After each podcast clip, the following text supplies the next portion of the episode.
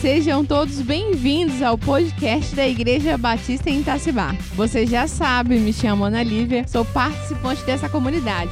Estamos estudando o livro de Daniel, capítulo por capítulo, trecho por trecho. Estamos quase, bem quase mesmo, terminando o livro inteiro. Vamos ouvir nossa vinheta que o nosso podcast só está iniciando. Somos frutos que geram frutos, uma safra lavrada e cuidada pelo próprio Deus. Somos frutos que geram frutos. Olá, sejam todos bem-vindos ao podcast de número 14. Caramba, chegamos muito longe. Tenho certeza que você tem sido abençoada com essa série de mensagens. Confesso para você que estou me sentindo como um bebê que tem um mundo inteiro para descobrir. Daniel tem aberto muito os meus olhos. Como tenho sido edificado durante este tempo? Você já sabe, em todos os nossos episódios temos convidados especiais. Já passaram por aqui 13 pessoas. E o nosso convidado de hoje é O Elton. o Elton. Se apresente pra gente, Elton. Que bom ter você aqui. Muito bom estar aqui com vocês. Meu nome é o Elton. Eu tenho frequentado a igreja há um tempo, acho que uns dois anos já. Não sou daqui, sou lá de Itaguaçu, mas estou aqui em Vitória para fazer seminário. E aí, nesse tempo, eh, tenho participado aqui com os irmãos. O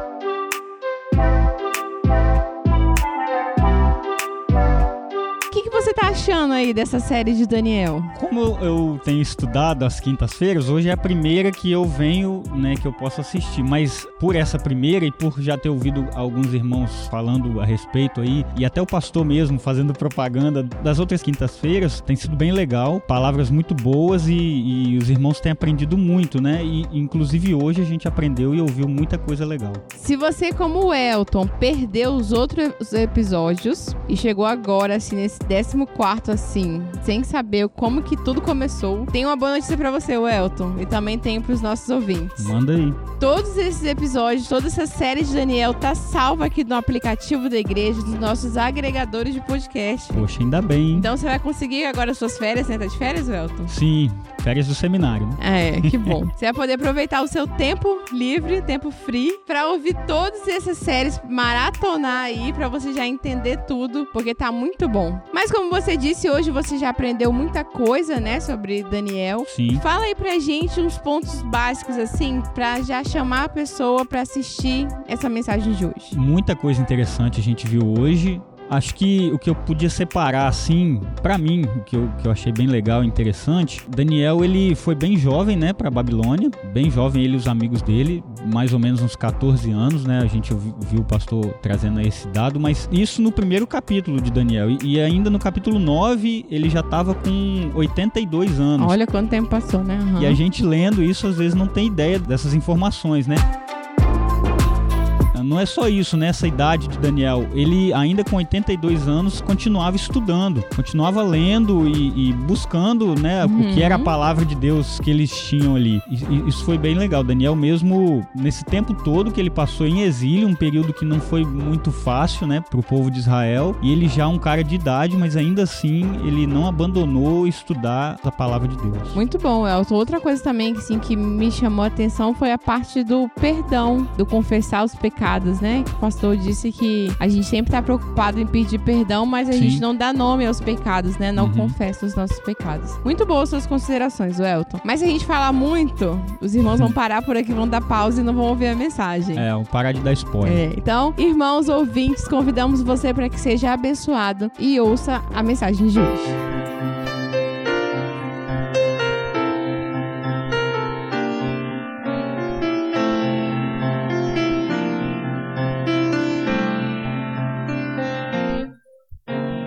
Daniel capítulo 9.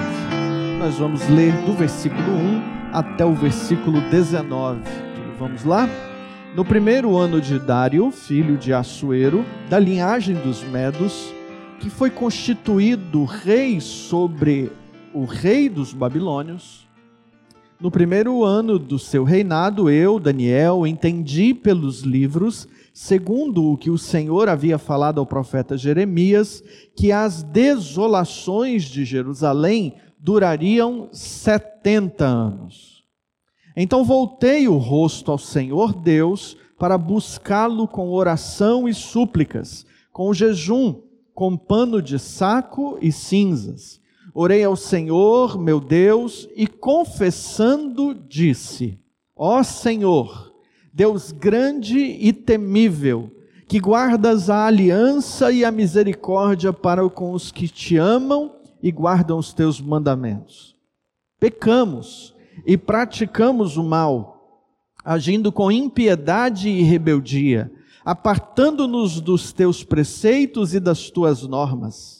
Não demos ouvidos aos teus servos, os profetas, que falaram em teu nome aos nossos reis, nossos príncipes e nossos pais, como também a todo o povo da terra. A ti, ó Senhor, pertence a justiça, mas a nós a vergonha, como hoje se vê.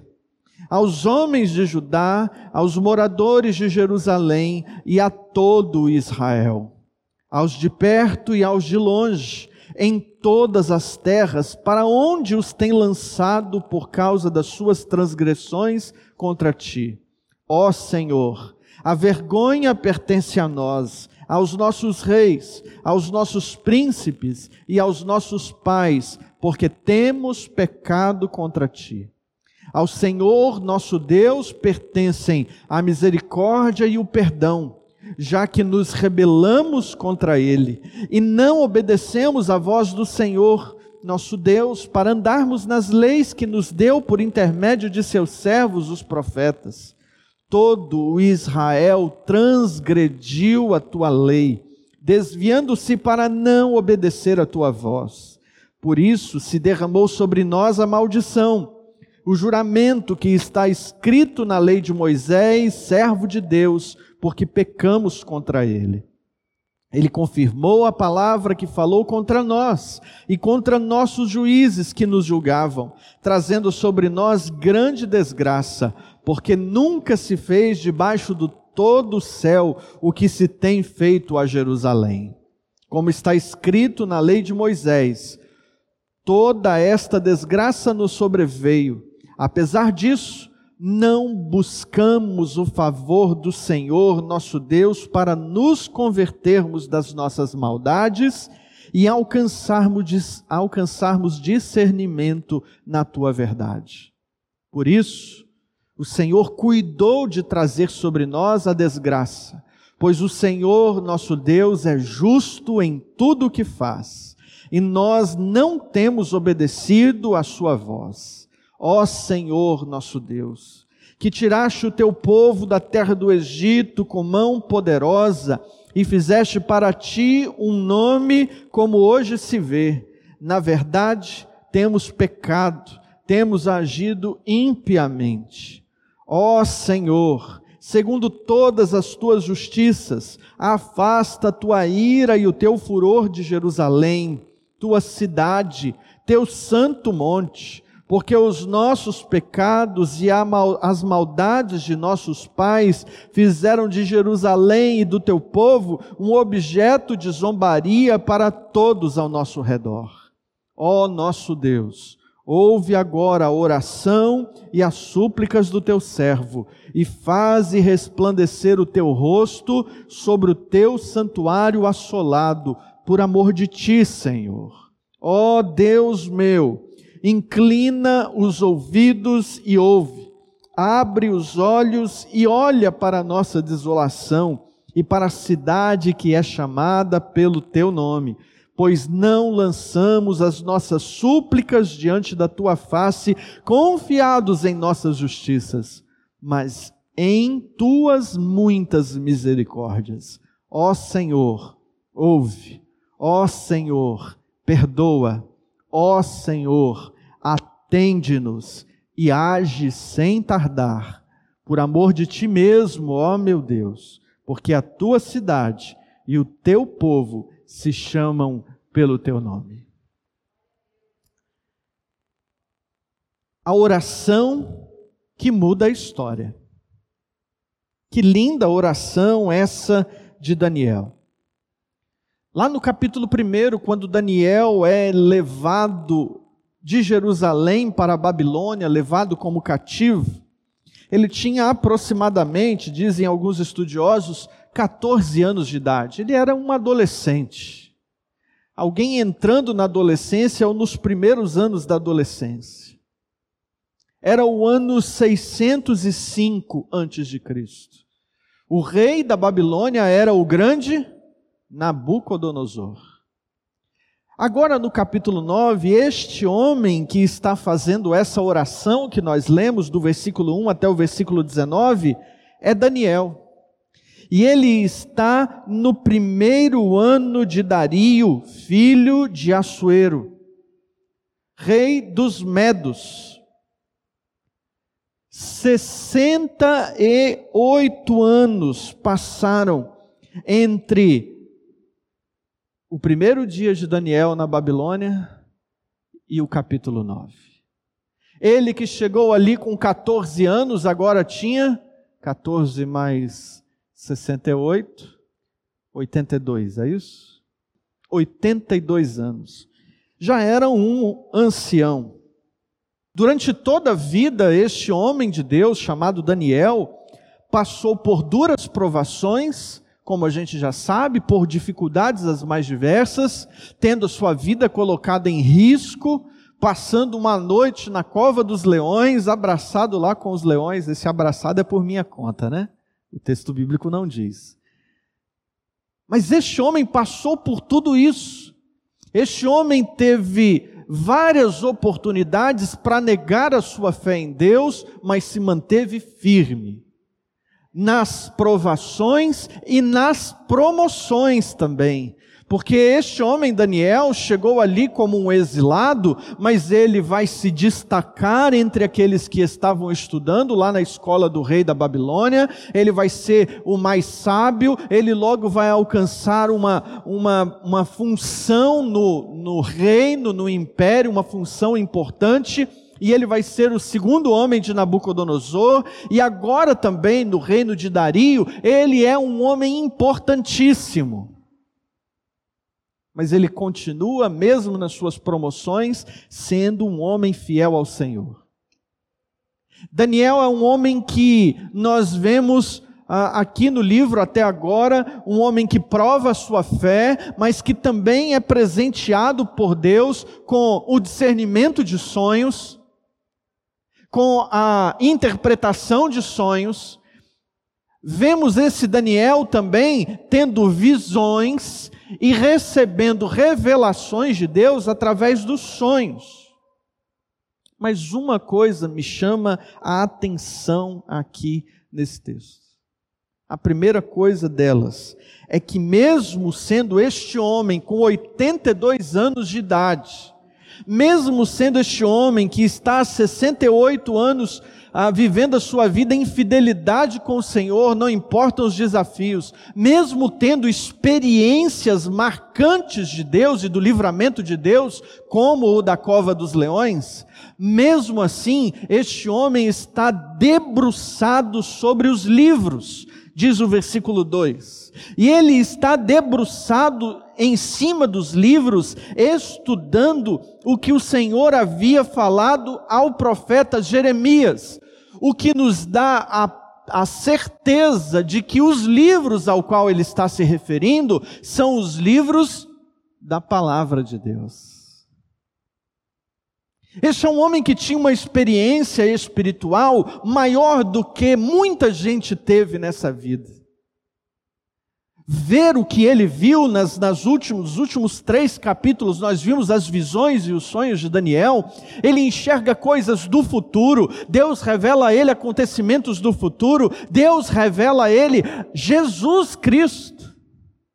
Ele tem a oportunidade de conversar com o anjo Gabriel, mas é um homem que está debruçado aonde? Na palavra de Deus ele valoriza a palavra de Deus, ele ama a palavra de Deus. E porque ele estava vendo a palavra de Deus, ele recebeu uma revelação muito importante. Diz-nos o versículo 2 que enquanto ele estava ali lendo o que já havia sido falado pelo profeta Jeremias, ele vê que as desolações de, de Jerusalém durariam quantos anos? 70 anos. Os irmãos prestaram atenção no que eu disse no início? Quantos anos se passaram desde o primeiro dia de Daniel na Babilônia? 68. Quantos anos faltavam para completar os 70? Dois anos. E ele descobriu isso fazendo o quê? Lendo a palavra de Deus, lendo o profeta Jeremias. Eu imagino que ele estivesse lendo Jeremias capítulo 25. Abre lá a sua Bíblia. A partir do versículo 8, do versículo 8 até o versículo 11. Diz assim: Portanto, assim diz o Senhor dos Exércitos: Visto que não destes ouvidos às minhas palavras, chamarei todos os povos do norte, diz o Senhor, como também Nabucodonosor, rei da Babilônia, meu servo, e os trarei sobre esta terra, sobre os seus moradores e sobre todas estas nações em redor. Eu os destruirei totalmente e farei que se tornem objeto de terror, de zombaria e de perpétua desolação. Farei cessar dentre eles a voz de júbilo e a voz de alegria, a voz do noivo e a voz da noiva, o som do moinho e a luz do candeeiro. Toda esta terra se tornará em desolação e ruína, e as nações servirão ao rei da Babilônia durante setenta anos. Eu imagino que Daniel estivesse lendo este texto quando ele começou a perceber tudo o que estava acontecendo ou que tinha acontecido a Jerusalém.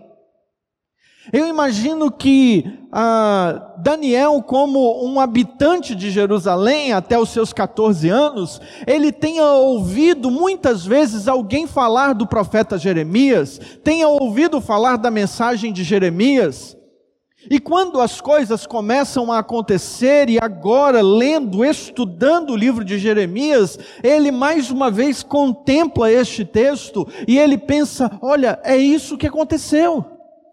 O profeta já estava dizendo que era Nabucodonosor, e o profeta já dizia que Jerusalém seria assolada, a desolação chegaria e nós viraríamos um monte de entulho. E eu imagino que quando Daniel está saindo de Jerusalém, ele deve ter olhado para trás e deve ter visto um monte de entulho que ficou para trás. Cumpriu-se a profecia, mas faltava um pedaço da profecia se cumprir. Porque o texto dizia que duraria quantos anos? 70 anos. Daniel faz as contas, cheguei aqui com 14, tenho 82, são 68 anos, faltam dois, está pertinho de se acabar. Mas provavelmente ele continuou a leitura do texto e chegou a Jeremias capítulo 29, e deve ter lido lá em Jeremias no capítulo 29, no versículo 10, do 10 ao 14. Assim, porque assim diz o Senhor quando se completarem os 70 anos designados para a Babilônia, virei a vós e cumprirei a minha boa palavra a vosso respeito e vos trarei de volta a este lugar. Pois eu bem sei que planos tenho a vosso respeito, diz o Senhor. Planos de prosperidade e não de mal, para vos dar um futuro e uma esperança. Então me invocareis e vireis orar a mim, e eu vos ouvirei. Vós me buscareis e me encontrareis quando me buscardes de todo o coração. Eu me deixarei ser encontrado por vós, diz o Senhor, e mudarei o vosso destino eu vos reunirei dentre todas as nações e de todos os lugares para onde vos dispersei, diz o Senhor, e vos trarei de volta para o lugar de onde vos exilei. Quando Daniel chegou aqui em Jeremias no capítulo 29, ele pensou assim: falta pouco, dois anos para se cumprir a promessa do Senhor. Mas aí, ele lembrou que o rei que acabara de assumir agora o império era o rei Dario. E ele não ia abrir mão assim dos hebreus. Ó, oh, gente, pode voltar lá para sua terra tão facilmente. Daniel não conseguia ver nenhum indício real, visível, de que o rei fosse decretar a volta do povo para Jerusalém. Não tinha nenhum indício. Pelo contrário, ele podia esperar que o rei Medo seguisse o seu império. Segunda coisa que Daniel pode ter percebido ali naquele momento, ele percebeu que faltava uma coisa. Jeremias 25, versículo 12 diz assim: Então me invocareis e virei. É 29, 12, desculpa. Então me invocareis e vireis orar a mim, e eu vos ouvirei. Nesse momento, eu imagino que Jeremias, ou melhor, Daniel, desculpem, Daniel deve ter olhado para o lado, para aqueles que vieram com ele há 68, há 68 anos, para os filhos dele, para aqueles que deveriam voltar para Jerusalém, ele deve ter olhado para essas pessoas e deve ter visto: olha, esse povo não está muito animado para invocar o nome do Senhor, este povo não está disposto a orar ao Senhor. E se nós não invocarmos ao Senhor, se nós não buscarmos a, a, face do Senhor, se nós não buscarmos o Senhor de todo o coração, então essa promessa do Senhor não se cumprirá na nossa vida como povo. E Jerusalém não estará a dois anos de distância, mas sabe Deus quando isso se cumprirá em nossas vidas. Ele não via a disposição do povo de Deus em buscar a face de Deus.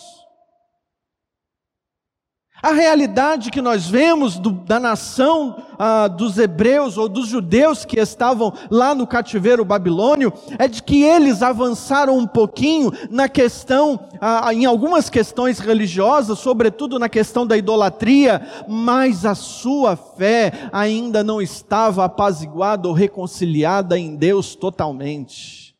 O povo não demonstrava interesse em buscar a Deus de todo o coração. Então estava muito distante da promessa de Deus se cumprir na vida daquele povo. E o que é que Daniel faz então? Daniel olha para o lado e pensa assim: ah, beleza, Deus vai cumprir a promessa, então a promessa de Deus e o cumprimento são a mesma coisa, porque Deus é fiel à sua promessa, beleza, está tudo feito. Não há nada que precisa fazer, cruza os braços e pronto. É isso? Essa é a reação de Daniel. O que nós vamos ver é que Daniel entende que se ele não começar a interceder em favor de seu povo, em cima da promessa que Deus dá, ou que Deus deu àquele povo, então aquela promessa não se cumpriria. Nós aprendemos aqui que a oração que muda a história é a oração que é feita em cima das promessas de Deus para nossas vidas. E é isso que Daniel vai nos ensinar. Porque a gente sabe uns meses depois, porque o reinado de Dario, ele não durou muito tempo. Então, meses depois, assumiu o reino um rei chamado Ciro. E quando Ciro soube que havia uma profecia para a libertação do povo hebreu para voltar a Jerusalém, o que, que ele fez? Fez um decreto e permitiu o povo hebreu voltar para Jerusalém e reconstruir-se a cidade. A oração de Daniel, que está retratada aqui no capítulo 9, do versículo 4 em diante, ela nos mostra que a oração do crente pode mudar a história, pode mudar o rumo da história. A igreja ainda não compreendeu essa verdade. O povo de Deus ainda não compreendeu essa verdade. Mas nós que aqui estamos, num dia como esse, com chuva, e viemos aqui para orar, nós temos o compromisso de fazer como Daniel. Não importa que outros não estejam aqui para orar, nós precisamos ter a oração de fé em cima das promessas de Deus, porque a nossa oração, mesmo que sejamos poucos, pode mudar o mundo. Você crê nisso? Você entendeu isso? Daniel era sozinho, mas ele ora e a sua oração muda o rumo da história. Segunda coisa que a gente pode ver no texto: Daniel orou em cima das promessas do Senhor.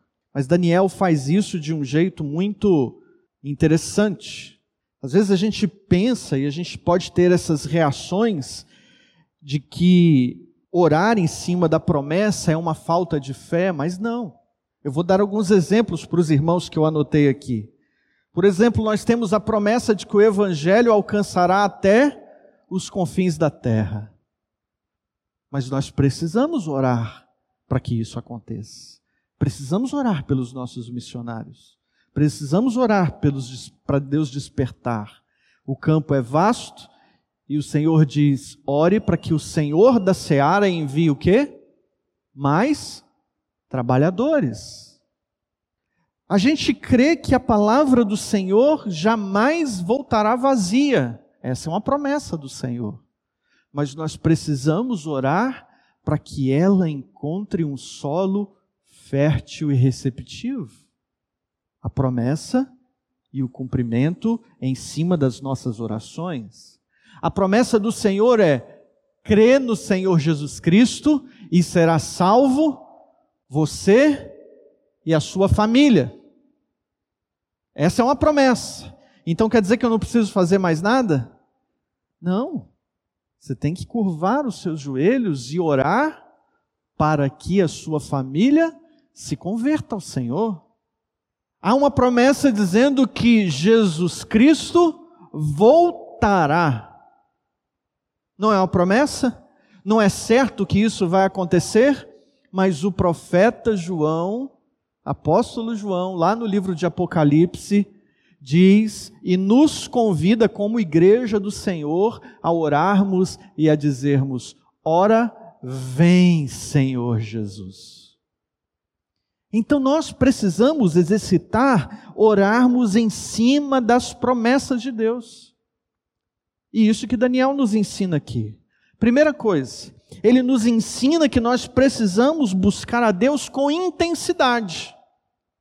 Presta atenção no seguinte: no capítulo 1, Daniel é um, um adolescente, mas ele está orando ao Senhor. Depois do capítulo 2, ele ora com os seus amigos. Ele volta para casa, reúne os seus amigos e diz assim: Vamos orar, gente, porque o negócio está apertando para o nosso lado.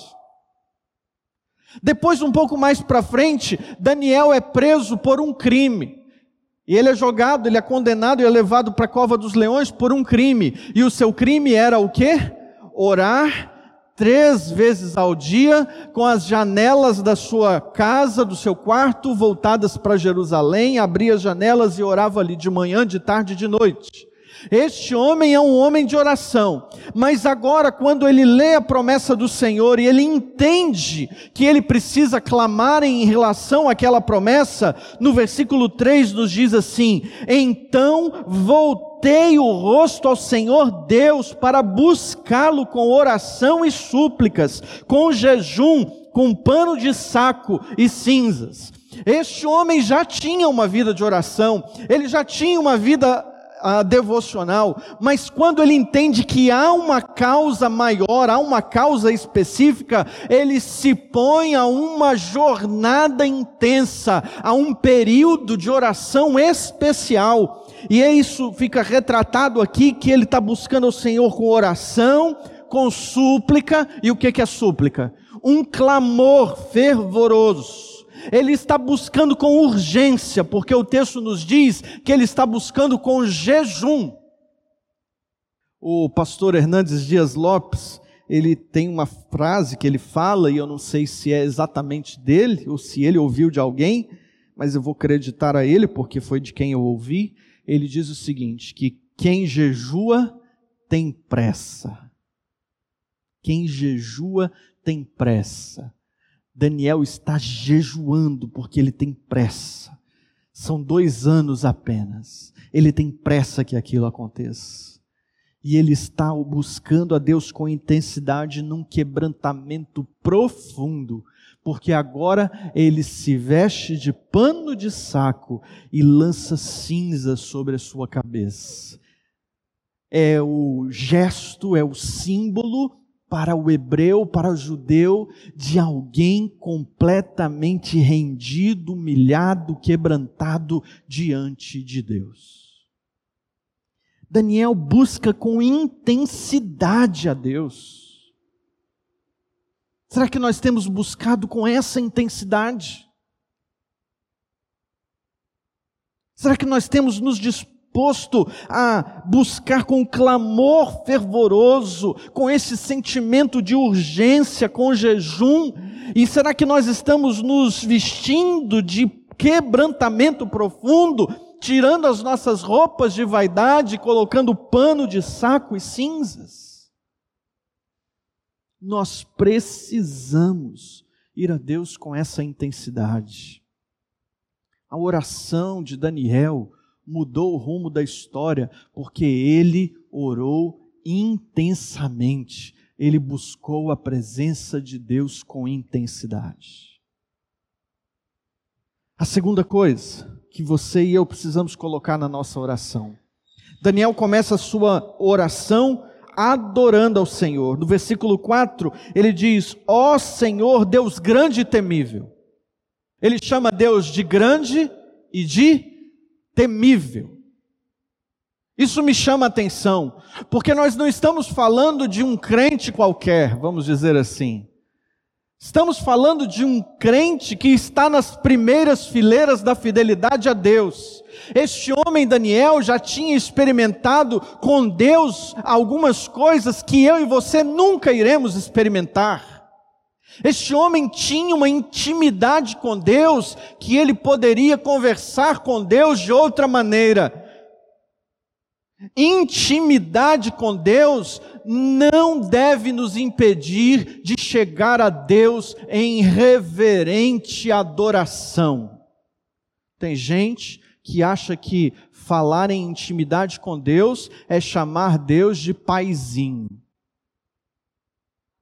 Daniel tem intimidade com Deus, mas a sua oração começa chamando Deus de quê?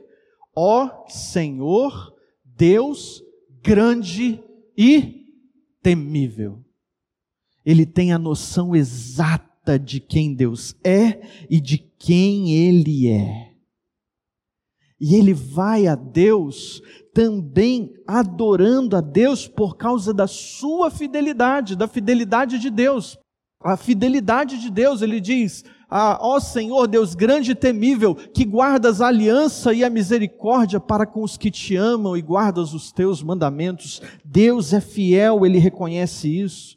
Ainda Daniel adora o Senhor, lá no versículo 9, por causa da sua misericórdia e prontidão para perdoar. Versículo 9: Ao Senhor nosso Deus pertencem a misericórdia e o perdão. Esse ingrediente, adoração, precisa estar na nossa oração. A nossa oração precisa ser com intensidade e a nossa intimidade precisa nos levar em reverente adoração aos pés do Senhor. Mas ao mesmo tempo, a adoração não é feita de maneira discreta. O que eu quero dizer? Que você tem que gritar na sua oração? Não. Eu quero dizer que você, quando está adorando a Deus de verdade, em espírito e em verdade, você não passa despercebido pelo trono de Deus, dos olhos de Deus. A adoração flui do nosso coração e chega ao trono de Deus. Então, na prática da adoração, na sua oração, lembre-se que o que você louvar ao Senhor deve chegar até o trono dele. E como é que você gostaria que o seu coração louvasse ao Senhor? Qual é o louvor que Deus está ouvindo na sua oração? Ou Deus só está ouvindo queixas na sua oração? Ou Deus só está ouvindo murmuração? Só está ouvindo pedidos? Ou você está indo em reverente adoração? Reconheça a grandeza a fidelidade e a misericórdia de Deus. Terceira coisa importante de Daniel. Ele confessa o pecado. Há um trecho grande da sua oração confessando o pecado. Sabe o que é interessante? Daniel confessa o pecado coletivamente. Versículo 7, aí de Daniel 9, diz assim: A ti, Senhor, pertence a justiça, mas a nós, a vergonha, aos homens de Judá, aos moradores de Jerusalém e a todo Israel, aos de perto, aos de longe, em todas as terras para onde os teus, ah, aonde os teus lançado por causa ah, das transgressões contra ti, onde foram lançados os teus, em todos os lugares, ou seja, há uma confissão coletiva. E o que é mais importante, ele está confessando o pecado dele, da sua família, do seu povo, dos moradores da sua cidade, dos moradores ou daqueles que eram da sua descendência ou da sua ascendência que estavam espalhados por outros lugares do mundo. Ele confessa os seus pecados, mas ele não tenta justificar ou transferir culpa. Eu aprendi com meu conselheiro de embaixadores do rei, que infelizmente não está mais nos caminhos do Senhor, mas eu aprendi aqui com o meu conselheiro de embaixador do rei uma frase que nunca vai sair do meu coração. E ele dizia assim: erro não se justifica, se assume. Erro não se justifica, se assume. Nós não vemos Daniel falando assim: ah, Senhor, mas é porque nossos pais lá atrás não nos ensinaram direito. Ah, Senhor, o nosso povo está errando aqui porque a, a tentação foi grande, o Senhor sabe, né? A carne é fraca. Ele não coloca desculpas, ele simplesmente reconhece a culpa. Nós estamos passando por essa desgraça, por toda essa vergonha, nós estamos aqui envergonhados diante das nações que nos, que nos cercam, porque nós erramos. Porque nós pecamos. Coletivamente. Deus falou e eles não ouviram, Deus ordenou e eles não obedeceram, então ele está assumindo a culpa. Mas também ele assume confissão específica. No versículo 5, por exemplo, ele vai falar que eles são pecadores, que eles cometeram pecado, que eles praticaram o mal, que eles agiram com impiedade, que eles se afastaram das leis de Deus ou dos preceitos e das normas. No versículo 6, ele vai dizer: Olha, nós não ouvimos. No versículo 10 ele vai falar, nós desobedecemos. No versículo 11 ele vai falar, nós transgredimos a lei. No versículo 15 ele vai dizer, nós agimos impiamente. Agimos como os ímpios, nós imitamos o comportamento dos outros. Ele age para confessar especificamente cada um dos pecados. Nós não podemos confessar os nossos pecados no atacado. De uma vez só aquela grande quantidade. Que coisa horrível é aquele irmão que tem aquele cacuete de orar assim: Senhor, perdoa a nossa multidão de pecados. É horrível. Primeiro, porque se ele cometeu uma multidão, misericórdia, esse homem não é salvo, não. Segundo, que pecado tem nome. E ele precisa ser confessado pelo nome. A confissão é específica. Daniel está tendo um tratamento com Deus. Ele está abrindo seu coração e está dizendo: Senhor, perdoa-nos.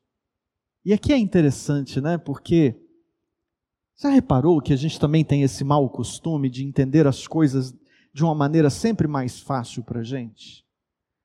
Porque é mais fácil dizer, perdoa o meu pecado, do que eu dizer para Deus assim, Senhor, eu confesso ao Senhor que eu sou um mentiroso, que eu sou um fofoqueiro, que eu sou desonesto, que eu sou um ignorante, que eu não amo meu irmão e muito menos o meu inimigo, eu quero mais é que ele vá para o inferno. É muito mais constrangedor a gente confessar e a gente acaba achando que pedir perdão é confessar. E não é. O que a Bíblia nos ensina a fazer? Pedir perdão ou confessar?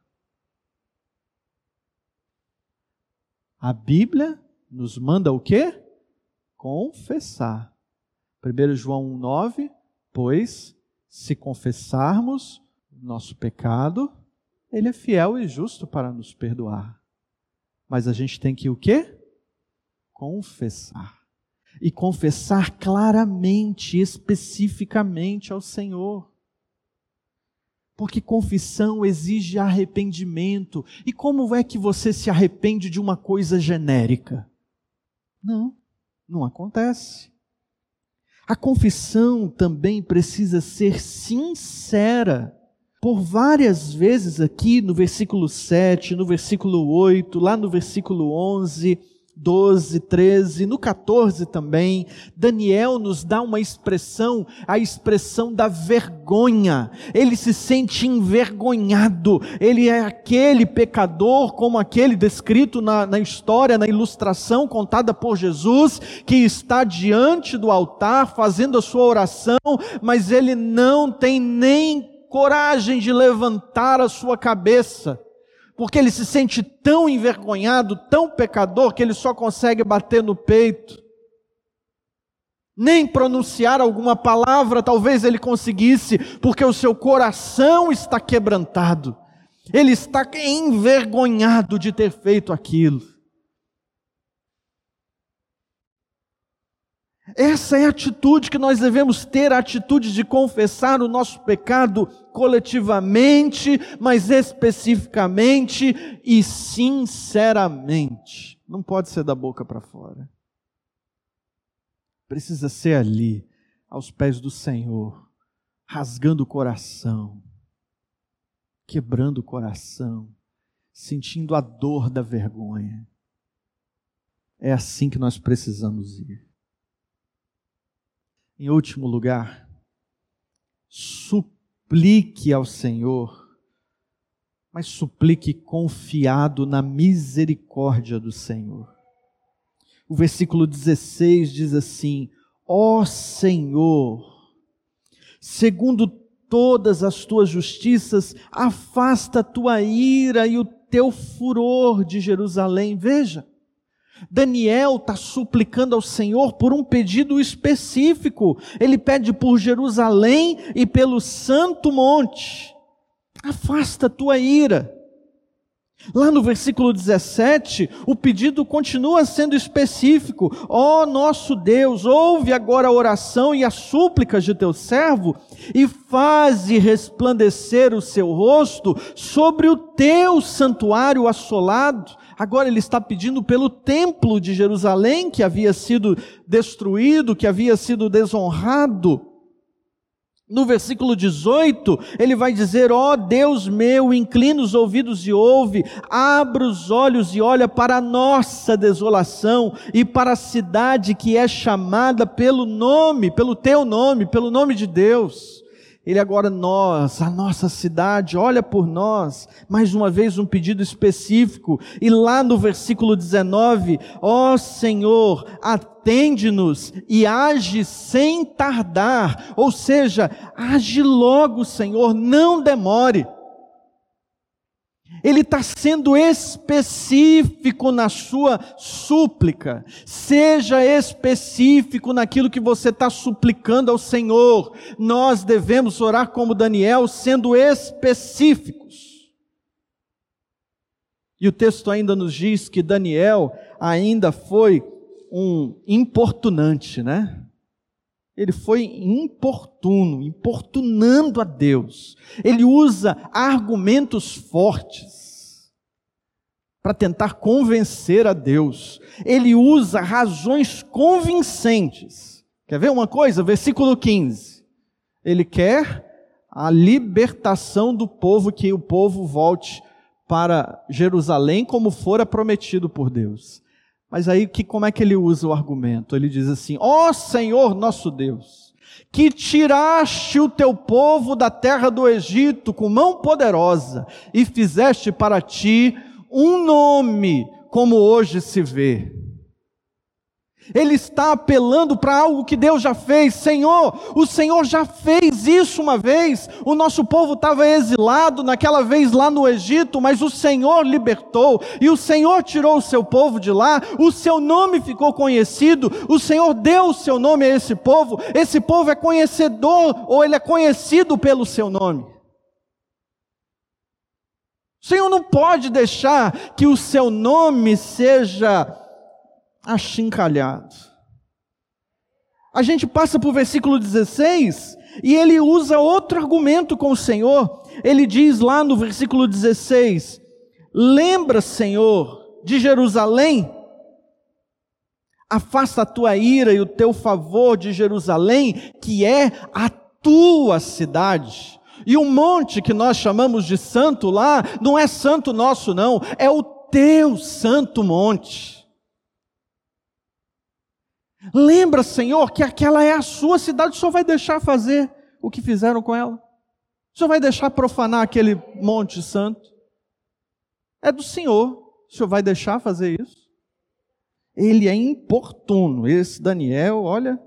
Versículo 17, ele vai aumentando, né? Ele diz assim: Ó oh, nosso Deus, ouvi agora a oração e a súplica do seu povo e faze resplandecer o teu rosto sobre o teu santuário assolado. Vou até aí por enquanto. Ele está querendo dizer para Deus o seguinte: Senhor, o único templo no mundo inteiro que foi construído para culto e adoração ao teu nome está assolado e o Senhor não vai fazer nada. É isso que Daniel está falando. Mas mais do que isso, Daniel está falando a última frase, diz o quê? Por amor de ti. Daniel está dizendo para Deus assim: não é por nós, é pelo nome do Senhor, pela sua reputação.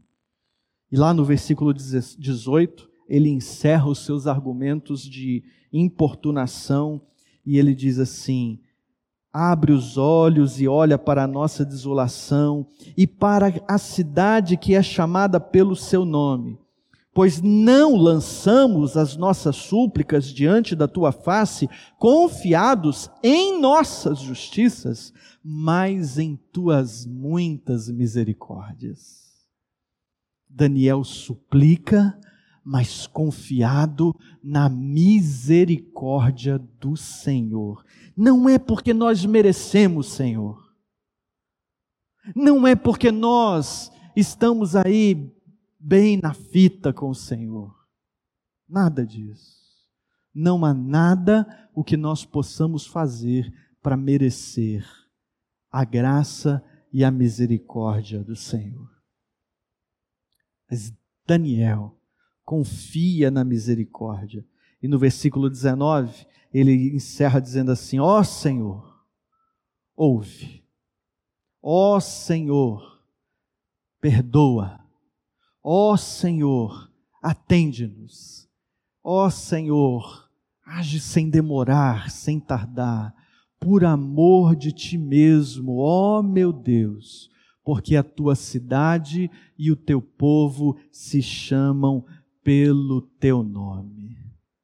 E eu imagino que Daniel tinha no coração dele um cântico composto pelo rei Davi, muitos anos antes. Eu imagino, não está escrito no texto, mas eu imagino que, como era um cântico que devia ser muito conhecido, Daniel já tinha aprendido aquele cântico ainda quando criança quando ele subia lá a Jerusalém com 12, 13 anos ao templo, devia se cantar, e eu imagino que neste momento ele devia estar no coração dele cantando: O Senhor é meu pastor, nada me faltará, deitar-me faz em verdes pastos, guia-me mansamente às águas tranquilas, por amor ao seu nome.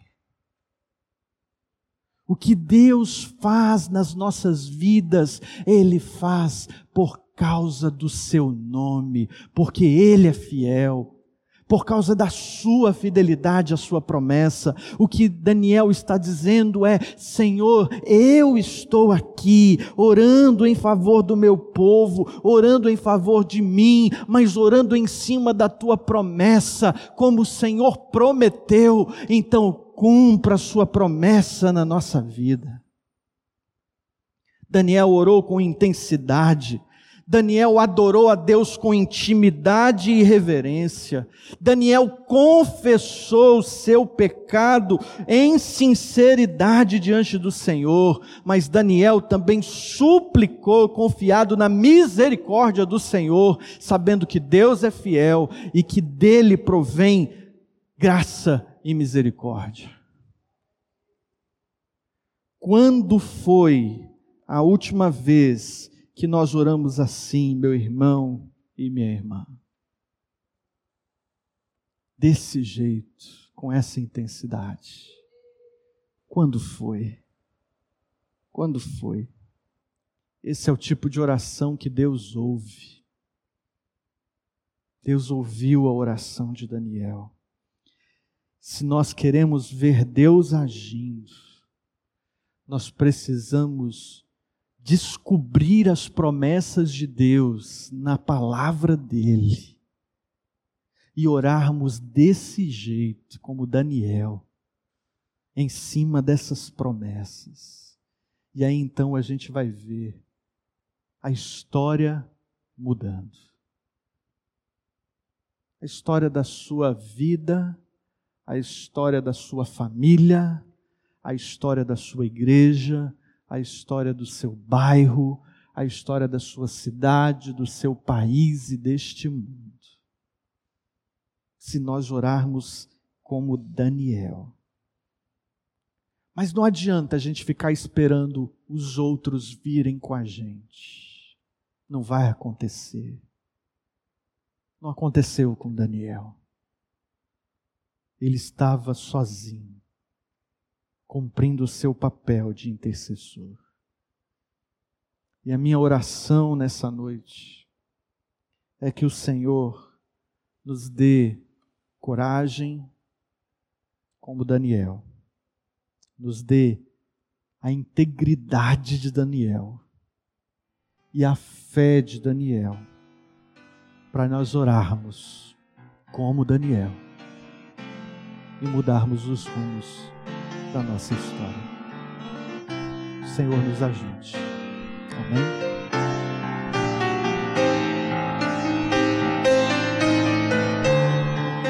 Estamos finalizando mais um podcast. Obrigado pela sua participação. Compartilhe essa mensagem com outras pessoas no seu WhatsApp, no Facebook, nas suas redes sociais. O Elton, um prazer ter você aqui conosco. Prazer foi meu e, irmãos, ouçam aí, não, não deixem de ouvir. Ganhe esse tempo ouvindo essa mensagem de hoje. Muito bem, até a próxima, Elton. Até mais. Tchauzinho.